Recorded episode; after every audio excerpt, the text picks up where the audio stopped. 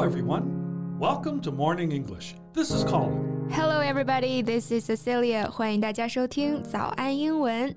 Colin, have you ever felt stuck before? Stuck? You mean like stuck in a place? Yeah, in a place, in a mood, anything you want to get away from but are unable to. 就是那种被困住了，无法挣脱也改变不了的感觉。Well, of course I have. Same as many people during this pandemic last year. Uh, there's so many of us were stuck at home or stuck without a job. 嗯，确实哈，去年的疫情啊，让很多人都体会到了这种被困住的感觉。We were stuck on hold for everything next that was going to happen in our lives, waiting for a future to arrive that seemed unreadable and impenetrable then. Yeah.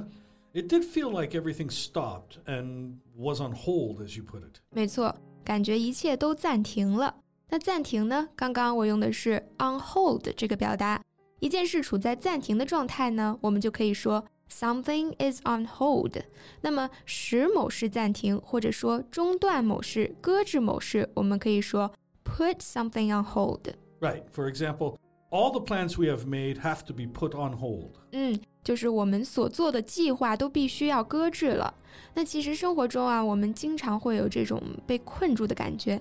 好比说，去年我们都被困在了疫情里，漂泊在北上广的年轻人被困在一座城市里，还有失去至亲的人被困在思念里。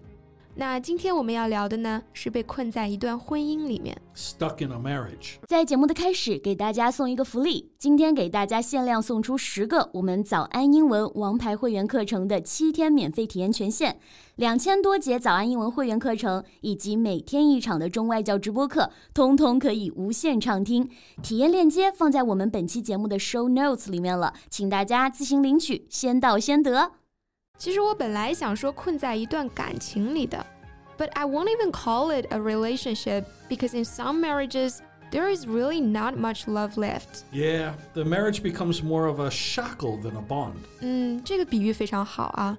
婚姻它一旦没有了感情，它就不再是维系双方的纽带，而成为了一种枷锁。那 Colin 刚刚说的这个 shackle，它就指这种镣铐或者说枷锁。 那因为这种手铐、脚铐都是一对一对的嘛，那所以呢，它常常会以复数的形式出现，就是 shackles。 It's figuratively used in reference to something that restrains and impedes. Right，就跟我们中文里面一样，这个镣铐 shackles，它可以引申为一种限制、一种束缚。 Sometimes a marriage can end up a hell. Yeah, like this one I read about recently. 最近呢，我在网上看到啊，一个女人她多次起诉离婚， 原因呢是丈夫脾气暴躁，经常会对她实施暴力，并且更离谱的是啊，这个丈夫他还曾经试图对自己的岳母，也就是妻子的母亲心生歹意，强奸未遂。The wife should have divorced him the first time of domestic violence. Uh, Why did she have to file for divorce multiple times? 对呀，任何一个有理智的人都会想赶紧离开这种人渣，越快越好啊！都说家暴有了第一次就会有第二次嘛，绝对不能容忍。那刚刚 Colin 说的这个 domestic violence，domestic 它表示家庭的，再加上 violence 它就表示家庭暴力。 Domestic violence is something that shouldn't ever be tolerated. 是的，其实这个妻子她也明白这个道理啊，但是呢，她每次起诉离婚都失败了。那起诉离婚、申请离婚，刚刚 Colin 用了一个短语来表达，叫做 file for divorce。 Yeah, file for something means to present something so it could be officially recorded and dealt with. 嗯，file for 这个结构，它可以表示提起诉讼，或者说提出申请。 Uh, But I'm, I'm confused. Why wasn't she allowed to divorce this man? 嗯，关于这一点呢，法院其实他也给出了不准离婚的理由啊。那理由就是他们都一起生活了好多年了，还有两个孩子，感情一定非常深厚啊。 Or else, why would they have two children？大家看不到 Colin 现在的表情啊，他现在就是那个地铁老人看手机的表情包。 Yeah, I mean, this reason is just preposterous. She was hurt physically by this man. Her mother was almost raped by him. How would she feel being told that she must have deep affection towards this guy? 真的是离谱啊！任何一个有同理心的人都不会用感情深厚来形容他和这个男人的关系。 所以呢，我完全理解你为什么说这个判决给出的理由非常的 preposterous。 Yeah, preposterous means completely unreasonable, especially in a way that is shocking or annoying. 也就是说，形容一件事非常的不合情理，非常的荒谬啊。So what's preposterous about this case is that it was the woman who had suffered torture and atrocity, but it was not up to her to say how her marriage was like. So this makes me wonder how can you prove your own feelings? How can you prove that you hate this man when everyone is telling you that you love this man? Or what if you still love this man? Well, under this kind of circumstance, it doesn't need to be proven. It should be self evident. It's human nature.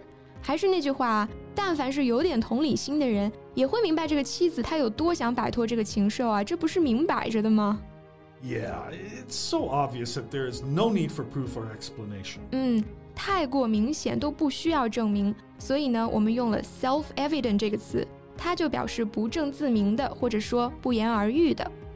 Oh, by the way, do you know the man is mentally ill? 哦，对，这个男人他其实是有精神疾病的， 所以呢，这也是法庭不准许离婚的一个重要的原因。那这个妻子她不光不能离婚了，她现在还必须照顾这个让她痛苦万分的男人，履行所谓的妻子的义务。The trials dragged on for years until last year she finally divorced the man successfully with the help of a kind judge. Ah, it must be such a relief. But years have been wasted on this, right? Yeah, yeah. 嗯，虽然呢，最后还是成功离婚了，但是呢，这么多年就浪费在这一次又一次的起诉上面。我们说某件事一拖再拖，拖了很久，就可以用 drag on 这个短语。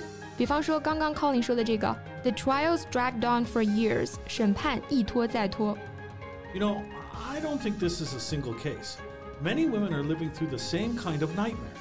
So many women are trapped into misfortune in the name of marriage, and they are stuck in it. Some may never be able to break away. Yeah, I had no idea how pervasive this problem was until I read the story of 马盼燕。大家还记得马盼燕这个名字吗？那是我第一次认识到啊，一些女性的生存状况是如此之艰难，而这个情况其实并不少见啊，甚至在某些地方称得上普遍、遍布的、到处弥漫的。我们用 pervasive 这个词去形容， 它的动词形式呢就是 pervade，遍布、遍及。 I think that this problem is multifaceted, and it's going to take a multifaceted approach to solve this problem. Yeah, if you ask me how to fix it, honestly, I don't know. 就像你说的，这种问题的出现它是多方面的。那要解决这个问题呢，也需要多方面的立法。